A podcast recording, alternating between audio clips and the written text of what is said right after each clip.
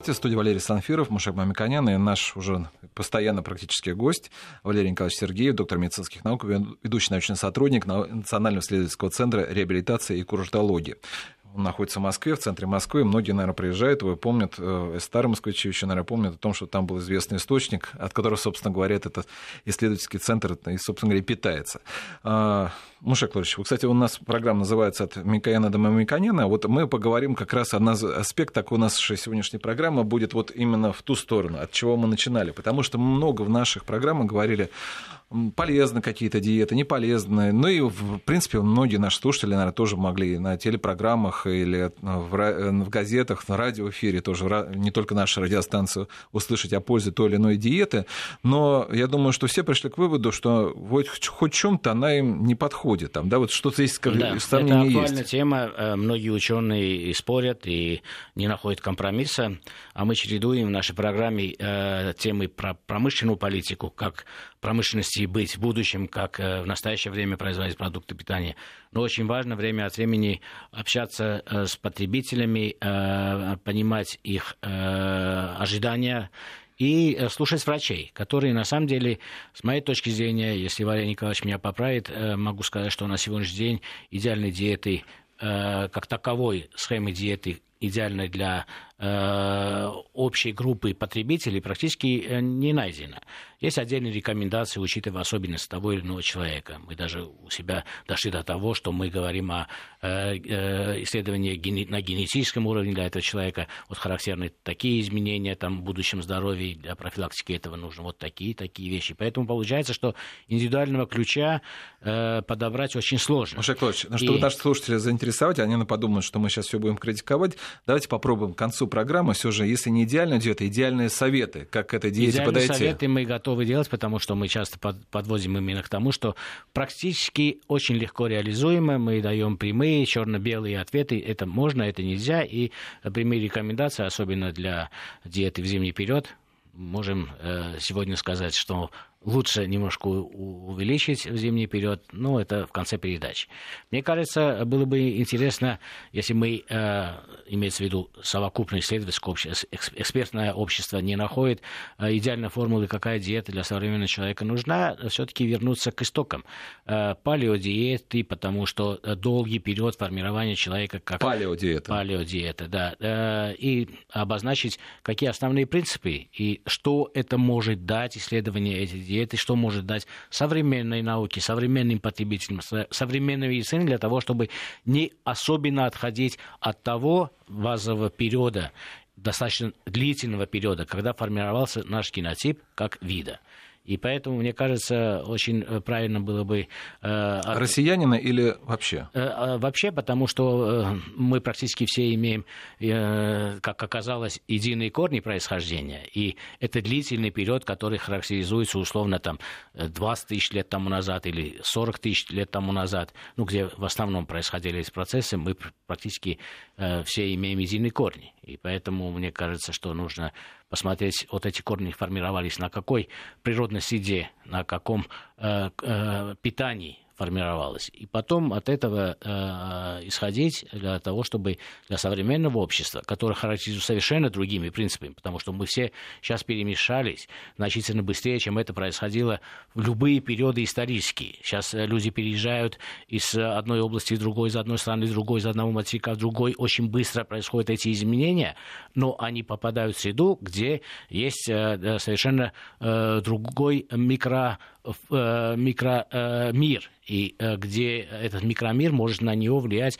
или положительно, или негативно. Параллельно мы видим интернационализацию э, кухни, интернационализацию продуктов питания. Вот эти два процесса очень интересны.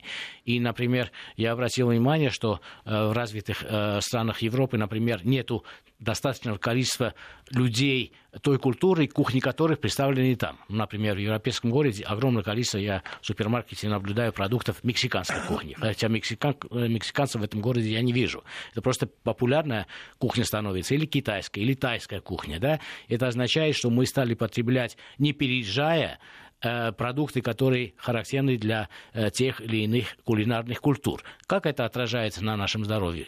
Плюсами, с минусами.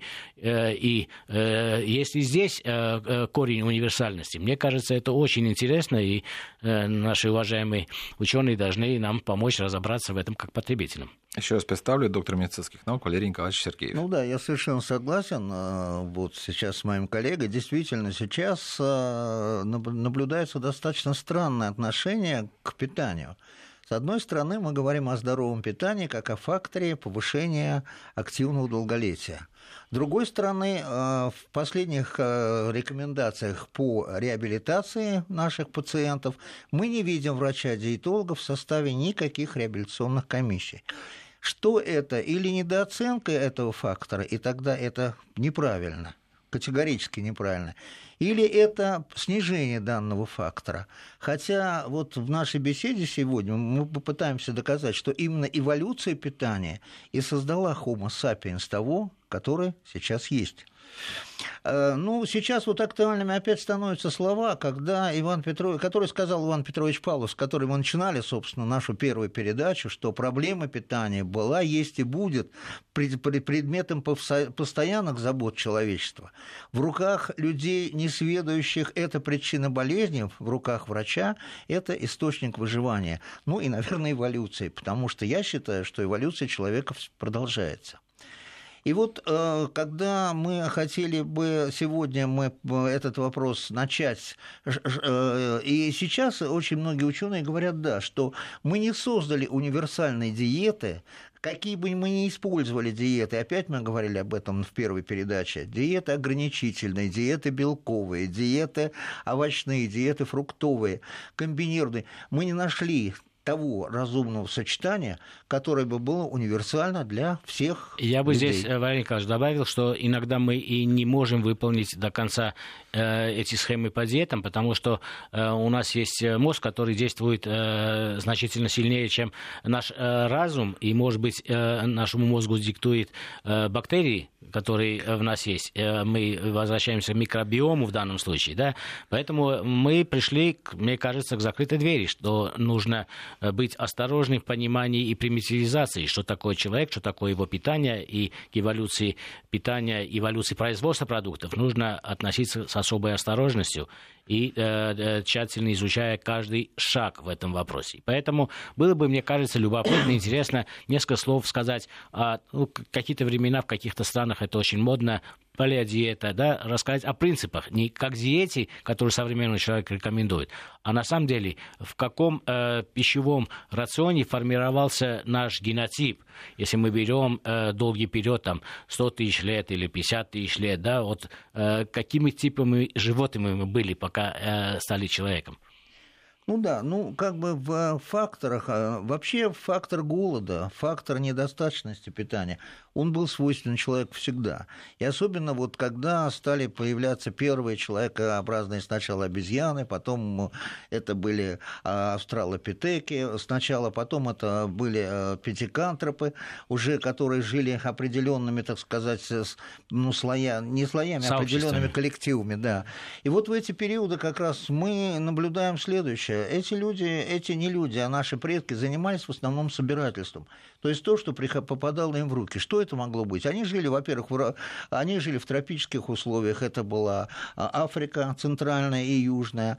Ну, наверное, где-то частично э, юг Европы, как считают современные исследователи. И в основном это были собирательства. Это были плоды, это были ягоды, это были орехи. Семена. Вот. Это были, может быть, какие-то другие растительные композиции. Может быть, это были какие-то пряные травы.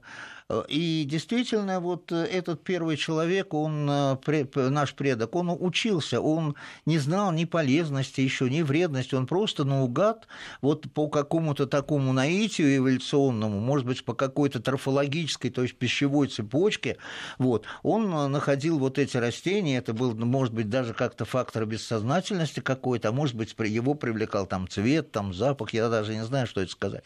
Но в основном это был собирательный. Значит, конечно, это ареал ограничивался тем, это, это был такой, ну, скажем так, это был э, такой, э, ну, э, питательно, наверное, какой-то питательно, какой-то ограниченный какой-то ареал, потому что за пределы ну, это... географически-климатический, наверное. А? Географически-климатическими признаками можно, наверное, это обозначить, потому что... Ну, скорее, это если... территориально-климатический, да, наверное, потому вот что это. Да, одновременно шла э, адаптация э, этого типа, потому что э, параллельно шла миграция, да, с ростом популяции шла миграция. Эти группы перемещались севернее, иногда э, северно-восточнее. Вот первый э, выход выходцы, если мы говорим о, из э, Африки. И в этом случае их э, новая возможность рациона, она менялась. И э, самое интересное, я могу сказать, что он знал или не знал, но выжили, и нашими предками являются только те, которые не ошиблись, съев тот или иной продукт или достаточно долгое время э, съедая такой продукт. Поэтому их опыт нам очень интересен.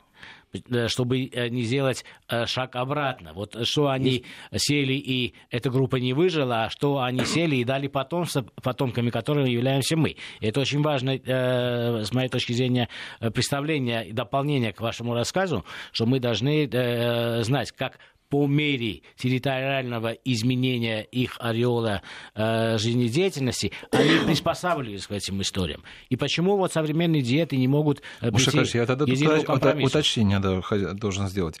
Мы говорим о том, что если вот такой древний период мы взяли, это были здоровые люди, в принципе, если они вот... Нездоровые не дали потомства. И были и здоровые, и нездоровые. И наша задача современного общества сделать таким образом, что не возникли новые группы людей, которые по идеологическим, этическим причинам не потребляют те или иные э, продукты, отказываются по разным причинам. Раньше тоже не только были э, да, причины э, природно-климатические тоже были разные, наверное, какие-то ритуалы. Ну, вот следующий или... период, когда вот социально, социально-экономический уже, когда начался период, то есть когда уже сформировались определенные, может быть, какие-то, ну, скажем так, социальные расслоения вот в этих объединениях первых людей.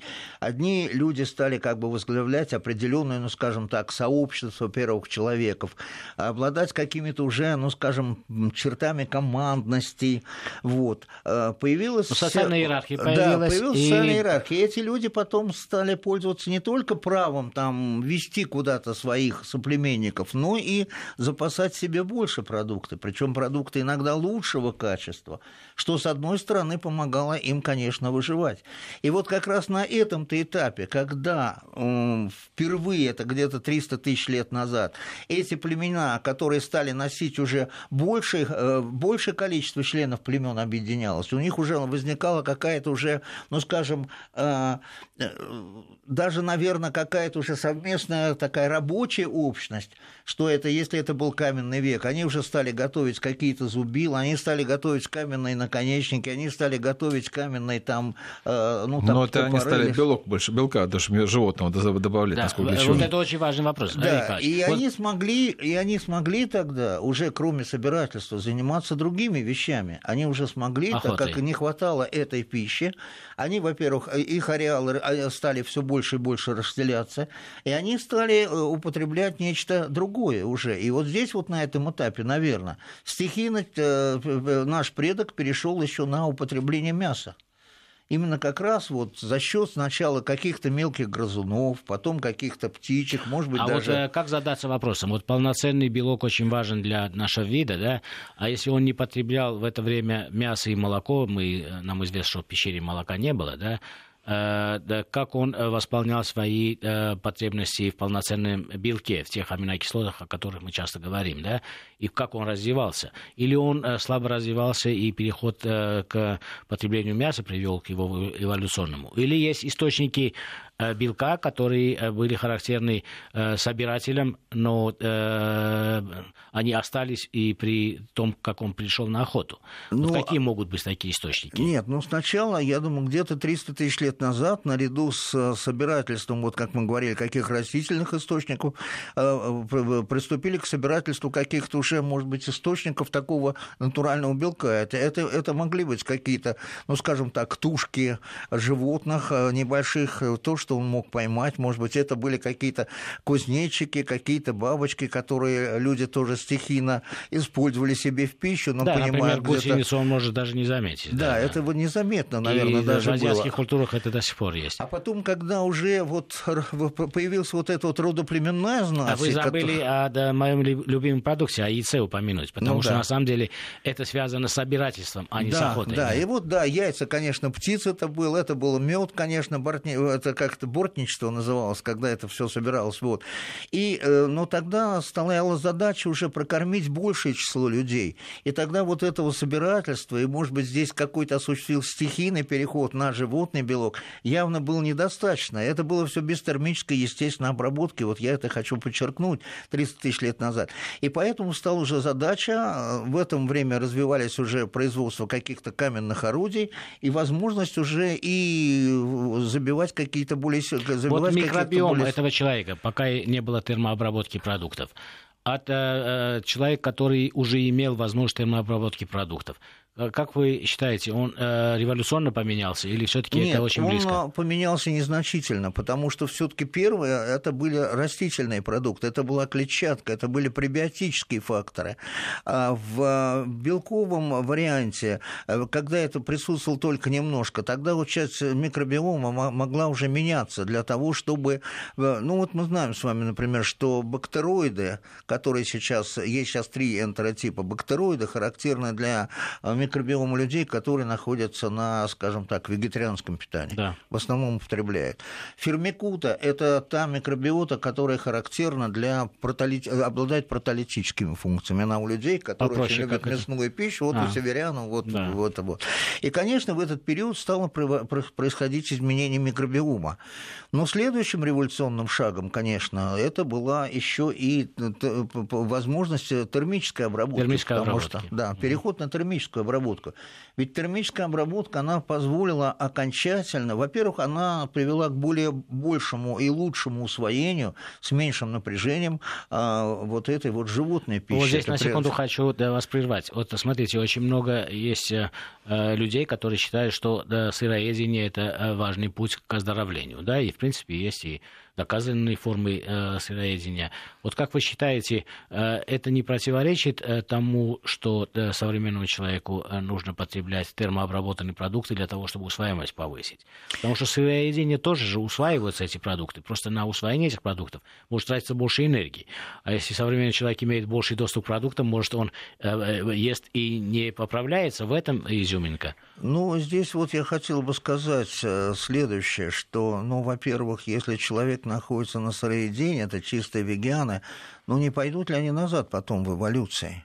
Ведь та микрофлора, которой мы сейчас знаем, ее мощнейшее влияние на наши психологические функции, прежде всего когнитивные функции памяти, повышение там коэффициента СКУ. А мы знаем ее влияние на синтез за счет синтеза гормонов соответствующих. Mm-hmm. Мы знаем влияние микрофлоры на наши биоритмы. Мы знаем влияние микрофлоры на э, наши энергетические функции. То есть, ее... То есть научность такого подхода не доказана, а не скорее доказана. наоборот наоборот. Не да, доказано, не доказано. Более да. того, даже в некоторых публикациях мы э, читаем об ограничении э, вот именно таких вот сыроеденческих диет, даже вегетарианства. Почему? Потому что у этих людей не хватает них не хватает материала для пластических функций. Угу. Потому что, во-первых, с одной стороны, растительный белок, как бы тщательно мы не, в него не отбирали, мы должны употреблять большие рационы, чтобы да, это да. все поклыть в оптимальных аминокислот. Мы сейчас не говорим, что рацион вегетарианца неполноценен, может быть, по, по качеству но по количеству он неполноценен действительно, потому что трудно из растительного рациона питания набрать э, нужное вот, э, количество какой белка. период э, современный человек эволюционировал, когда уже термообработку он обнаружил и начал потреблять? Это где-то терм... последние 10 тысяч лет. Последние 10 всего тысяч лет, что, как считают очень многие ученые, позволит окончательно сформироваться его ферментному аппарату, микробиому, который вот, ну, вот с тех пор как бы практически... Но если мы говорим о последних 10 лет, это означает, что мы 10 говорим... тысяч лет до нашей эры, вот Да, ну, будет 12 э, это тысяч. Это, период, это да. на самом деле маленький период, и он точно совпадает с периодом э, новой аграрной культуры, когда человек стал выращивать э, злаки, да? да. И получается, что вы с научной точки зрения говорите, что человек формировался как генотип в большей степени и, скорее всего, тот период, когда э, Стал мы употреблять имеем... животный белок. Перешел животный к употреблению... Белок. Ну нет, он не отказался и от растительных каких-то да. источников определенных э, пищевых компонентов. Вот. И в то же время он добавил сюда, что позволило высвободить аппарат определенный в то же время, и ведь белок, он выступает в качестве универсальной, энергети... Э, в качестве универс... Э, универсальной валюты живого, потому что еще Энгельс говорил, жизнь есть существование белковых тел, потому что мы знаем, что при каких-то чрезвычайных ситуациях, когда не хватает углеводов, то часть глюкозы может образовываться за счет заменимых аминокислот. Да. За счет, Теперь да. такой э, вопрос, требующий однозначного ответа. Вот э, если человек может себе позволить перейти на диету похожую э, на диету э, человека прошлого, на палеодиету или ну, ранний период, когда уже аграрный э, сегмент формировался, э, он должен это делать, не противоречит ли это его состоянию сегодня? Или все-таки это вы скажете, что нецелесообразно по каким-то причинам? Нет, вы знаете, я считаю, что, конечно, с одной стороны, э, конечно, это, этого делать не следует, потому что уже э, сформировавшийся у него его индивидуальный генотип, он э, войдет в противоречие с теми новыми реалиями. А мы с вами говорим, что питание э, является одним из факторов, э, которые способствовал эволюции Homo sapiens. И если человек ограничит в своем рационе использование белковых каких-то субстратов, ограничит в своем рационе, то у него ну, тут сложно сказать. Вот, вот как вами... раз сложности начинаются именно здесь, потому что мы э, неоднократно возвращаемся к этому вопросу, но мы видим, что на севере люди приспособились к совершенно другой диете, на юге их совершенно другой диете. Так же, как в Африке, в И они это делали пигмей, не да, 10 да. тысяч лет тому назад, а значительно раньше. Маша как быть с этим? Маша Николаевич, ну, Валерий Николаевич Сергеев, доктор медицинских наук, угу. ответит на этот вопрос уже после новостей председатель попечительского совета фонда премии Столыпина Мушек Мамиканян и доктор медицинских наук, ведущий научный сотрудник Национального исследовательского центра реабилитации и курортологии Валерий Николаевич Сергеев у нас по-прежнему в эфире. Мушек Ильич, мы закончили тем, что что взять из диеты прошлого для человека. Валерий Николаевич, вы начали отвечать. Да, да, а мне интересно из прошлого взять еще методы обработки и хранения, потому что мы э, в основном говорим о промышленной политике и современном потребителей. И поэтому те методы, которые применялись в древние периоды, это, по всей видимости, относительно безопасные методы. И каждый век добавляет э, все новые и новые методы получения пищи и переработки пищи. И доказано, с моей точки зрения, очень вредным является изобретение рафинированного сахара, его э, максимальная степень потребления, которая привела к огромному количеству тех заболеваний, которые мы часто обсуждаем, это сахарный диабет, ожирение и так далее. Поэтому э, надо быть очень осторожным, э, какие способы э, переработки, хранения и потребления э, были характерны для архаических обществ, для того, чтобы сейчас не сделать э, неисследованные рывки с точки зрения технологии производства продуктов. Поэтому мой вопрос э, заключается в том, что, например, те процессы, которые мы э, видим при производстве э, продуктов в современном э, супермаркете, они были характерны или не были, и какие не были характерны для архаического периода. Например, э, сушка э, фруктов, овощей, семян, зерен, Э, крупы и так далее. Вот эти э, процессы, они, с моей точки зрения, очень традиционные, они никаким образом не изменились, кроме как аппаратурного оформления. И по моей э, логике и моему представлению, если они э, соблюдением тех правил, которые были еще установлены нашими предками и соблюдаются до сих пор уже в виде э, стандарта, в виде технических регламентов, они не могут э, быть вредны человеку. Так ли это или нет? Потому что древний человек тоже, наверное, собирал что-то, оставлял на зиму, да? Делал изюм, оставлял на, на зиму, или сушил ягоды, оставлял на зиму.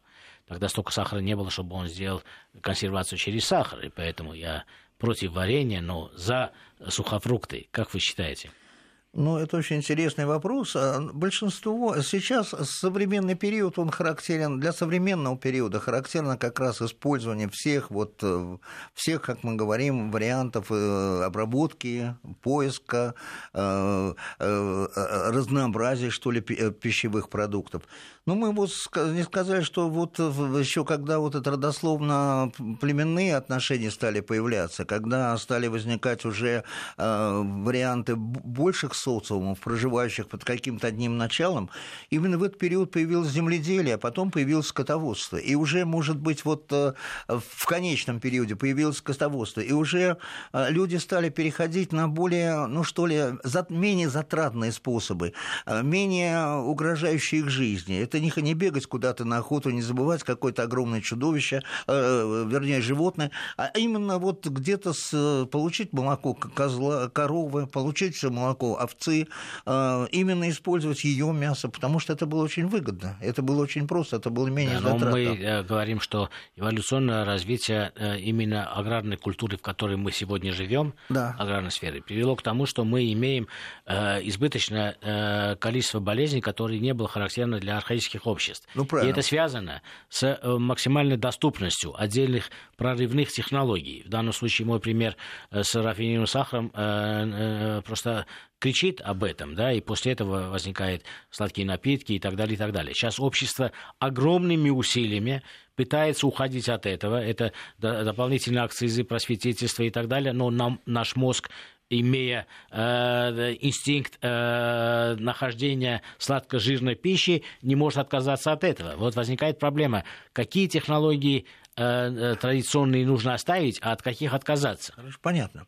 Ну, вот смотрите, вот э, следующее я хочу сказать. Если вот в те периоды в палеодиете человечество жило под девизом «не до жиру, быть бы живу», То есть мы даже не иногда анализировали, не могли анализировать состав пищевого рациона.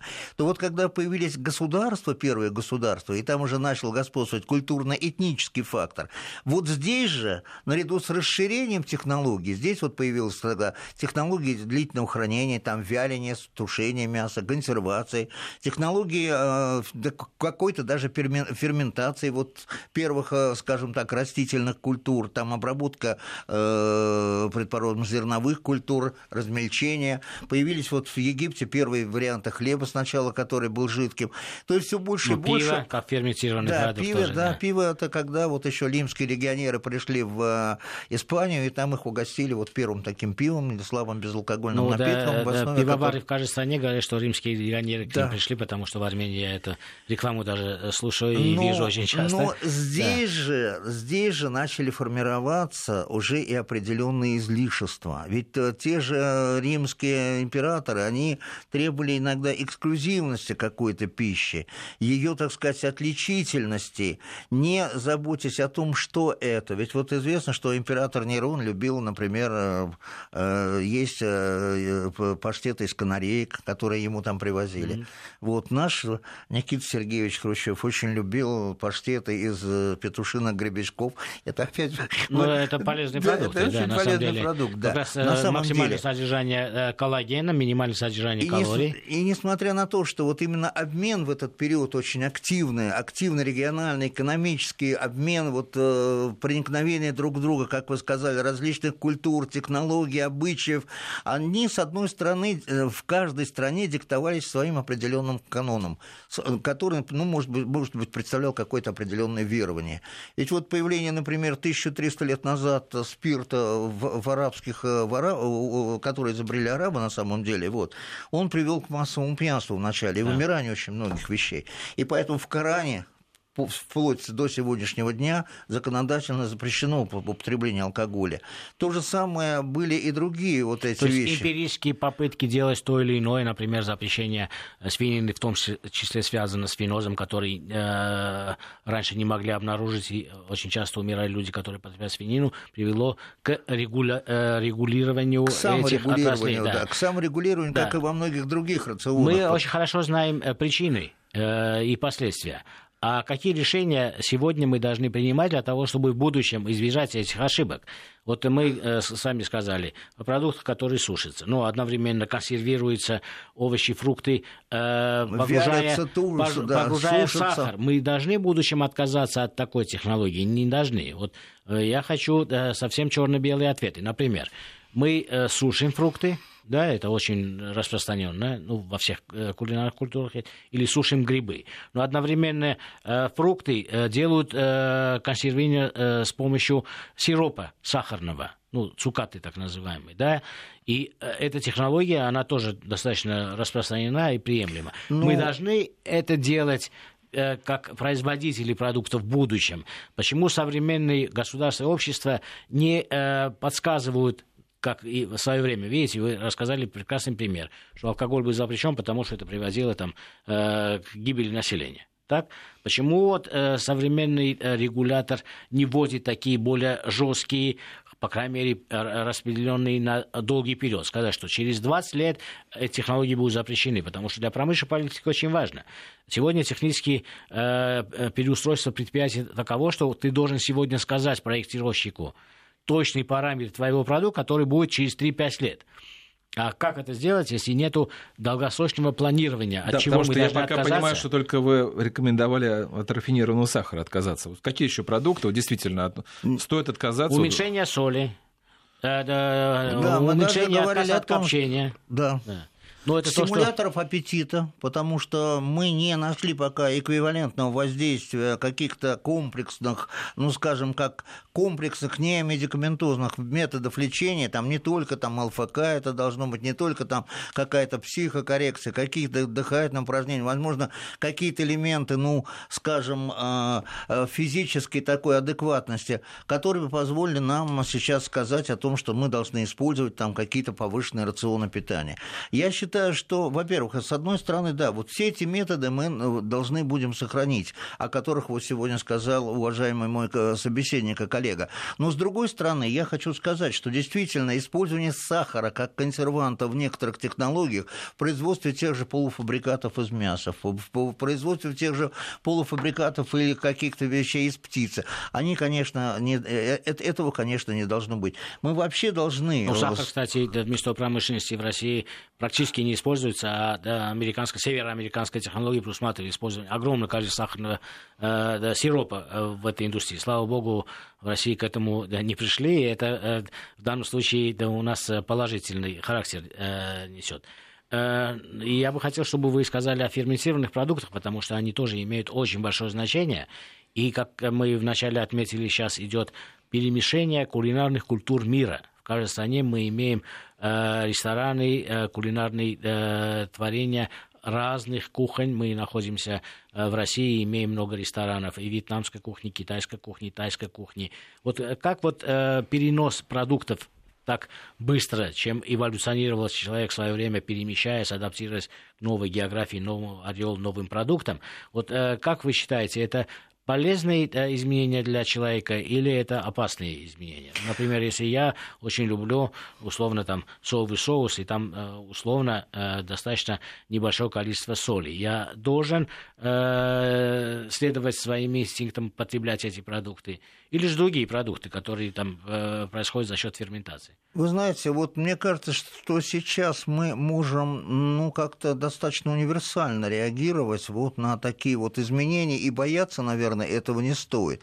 Наверное, в этом есть даже определенный плюс, потому что мы, исче... мы ликвидируем характерную для именно широт нашей страны круглогодичную дефицитность некоторых витаминов и минералов. Например, то, что у нас а, в основе весь урожай возревает э, летом, осенью, и мы здесь максимально получаем это все, так сказать, в живом виде непосредственно вот по трофологической, то есть пищевой цепи. А дальше для того, чтобы сохранить эти вещи, мы начинаем их определенным видом модернизировать, квасить, солить там и так далее, и так далее, там, как вы правильно говорите, сушить.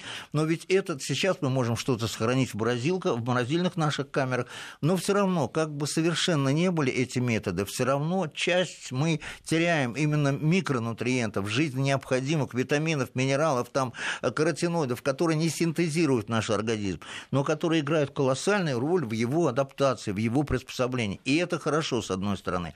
С другой стороны, мы говорим, что наш микробиом, он тоже важен, он индивидуален, но он реагирует на каждые, ну, скажем так, неправомерные воздействия, например, на использование консервантов для длительного хранения, не использование эмульгаторов, то есть вот рыхлителей угу. каких-то, включение туда имитаторов вкуса или, наоборот, усилителей вкуса. Но в то же время, и вот на этом фоне, когда часть микрофлоры нарушается нашей, ферментированные продукты – это опять блестящий выход из положения, потому что они легче усваиваются. И они тем социумом бактерий, незначительным, минимальным, который есть, могут оказаться вполне адекватными чтобы не обрабатывать, ну как вот мы говорим, грубое такое пищевое волокно. Да, вот Здесь если уже, э, да. менее привычно для нашей кулинарной культуры, э, например, мы потребляем э, ферментированные продукты э, тайские, китайские и так далее.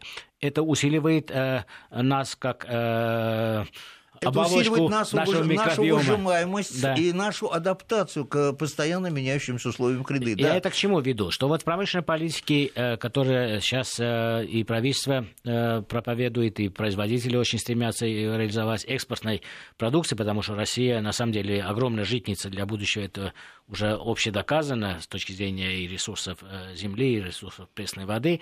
Мы можем предлагать не только те продукты, которые характерны для их кулинарной культуры, ну, вьетнамской, китайской, там, южнокорейской э, или ближневосточной, а мы можем предлагать и наши, наверное, продукты, потому что если это полезно, в принципе, для человека, обмен кулинарными ферментами, так э, грубо сказать, что, наверное, им тоже было бы интересно э, посмотреть нашу капусту квашеную, да, а мы их э, э, э, вот ферментированные продукты, да. Вот смотрите, что мы об этом говорили, что везут, например, вот нашим соотечественникам, которые в силу ряда обстоятельств находятся долгое время за рубежом.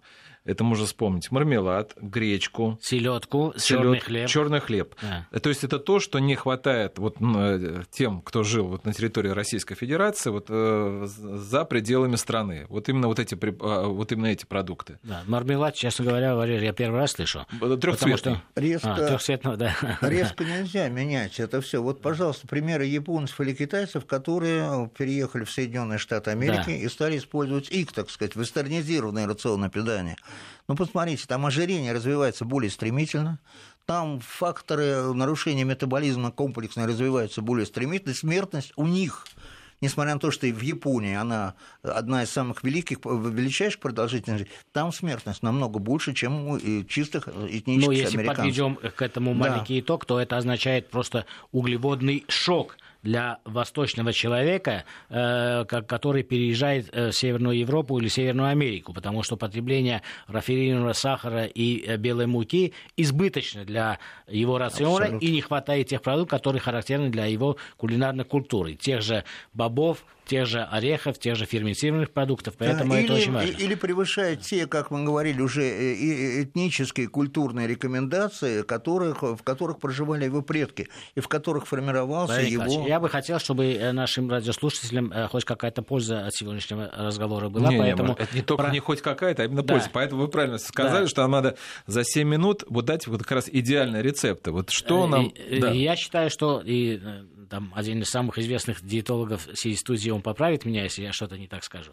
Ну, например, мы э, обычно, очень часто там эксперты рекомендуют какие-то экзотические вещи, и я не сторонник этого делать. Я считаю, что, например, сейчас э, период, когда достаточно доступно по цене и по качеству, и великолепные есть у нас возможности улучшить свой рацион питания каким образом. Я сначала скажу, как я это сам делаю, исходя из совокуп знаний, которые, общаясь э, с вами, с вашими коллегами, я имею. Например, э, великолепный источник пробиотиков, пре- э, скажу, а упрощенно языком простым, это просто овощи, фрукты, все э, продукты, которые содержат э, волокна, да, даже из мясной фракции.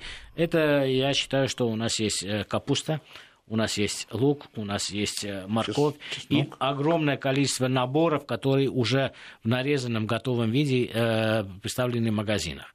Да, есть очень много способов э, сохранения этого продукта. У кого есть э, небольшие даже помещения, э, в сухой чистый песок положить и на какое-то время можно сохранить морковь, картофель. Ну, обычно сейчас люди это не делают, но, в принципе, такие возможности полностью сохраняют этот продукт. И его цену, это тоже очень важно, если мы сейчас купим, то ее цена не вырастет несколько раз в межсезонье.